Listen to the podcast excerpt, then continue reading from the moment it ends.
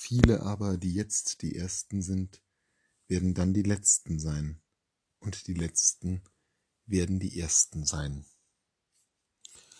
Dieses Jesuswort ist ein Wort der Ermutigung gewesen für sehr, sehr viele Menschen, die in der Welt als Letzte sich gefühlt haben, die den Eindruck hatten, dass keiner sich um sie kümmert, dass sie am Ende der Skala stehen, dass sie keinen Platz haben in dieser Welt, die nur auf die Ersten schaut, nur auf die, die etwas leisten, etwas Besonderes sind, herausragen.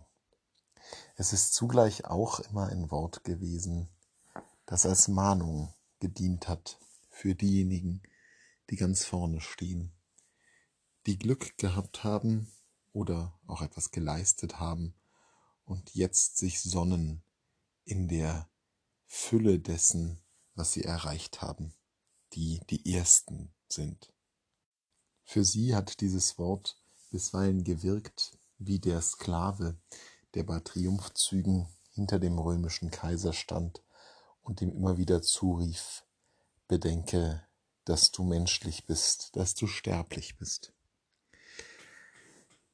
Gleichzeitig führt uns dieses Bibelwort aber zu einem Phänomen in der Geschichte christlicher Spiritualität, christlichen Glaubens, das hoch problematisch ist. Nämlich das Phänomen, dass die Bibel benutzt wird, um bestimmte Vorstellungen, Ideen zu zementieren, um die eigene Agenda voranzubringen. Die Ersten werden die Letzten sein, die Letzten werden die Ersten sein, ist ein eingängiges Sprichwort, das zunächst einmal auch schnell entleert werden kann, banalisiert, aber eben auch eines, das zum Schlachtruf werden kann. Zum Schlachtruf gegen Menschen, denen man unterstellt, sie seien die Ersten. Zum Schlachtruf von Menschen, die sich selbstgerecht als Letzte sehen, also als diejenigen, die eigentlich auf die Hilfe Gottes Anspruch hätten, die eigentlich Gottes Wohlgefallen finden. Es ist ein Schlachtruf auch geworden.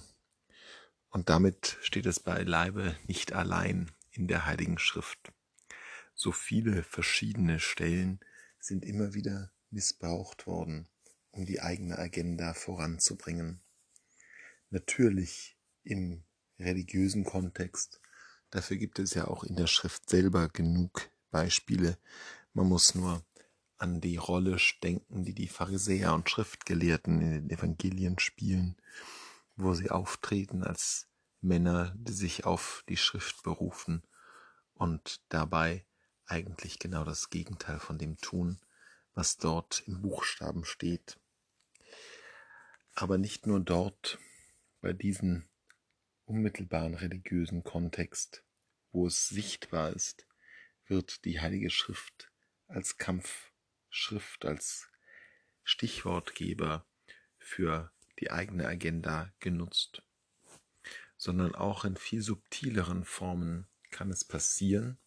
Und übrigens nicht nur anderen, sondern uns selbst, dass wir diese Schrift nicht als das begreifen, was es eigentlich ist, der Anspruch Gottes an uns, natürlich häufig genug ins Menschenwort gegossen, aber doch immer die Ansprache Gottes an uns, sondern dass wir sie benutzen, als ob es sich dabei um eine Fundgrube für unseren Anspruch an andere handeln würde, dass wir diese Worte, diese Sätze benutzen, um unseren Anspruch durchzusetzen, anstatt uns ansprechen zu lassen, uns in Anspruch nehmen zu lassen von der Schrift. Das ist eklatant sichtbar bei diesem speziellen Zitat aber es ist ein Problem des Religiösen an sich, ein Problem, dem sich Menschen stellen müssen, die ehrlich mit ihrem Glauben umgehen wollen, dass sie selber nicht auch in diese Falle hineinfallen.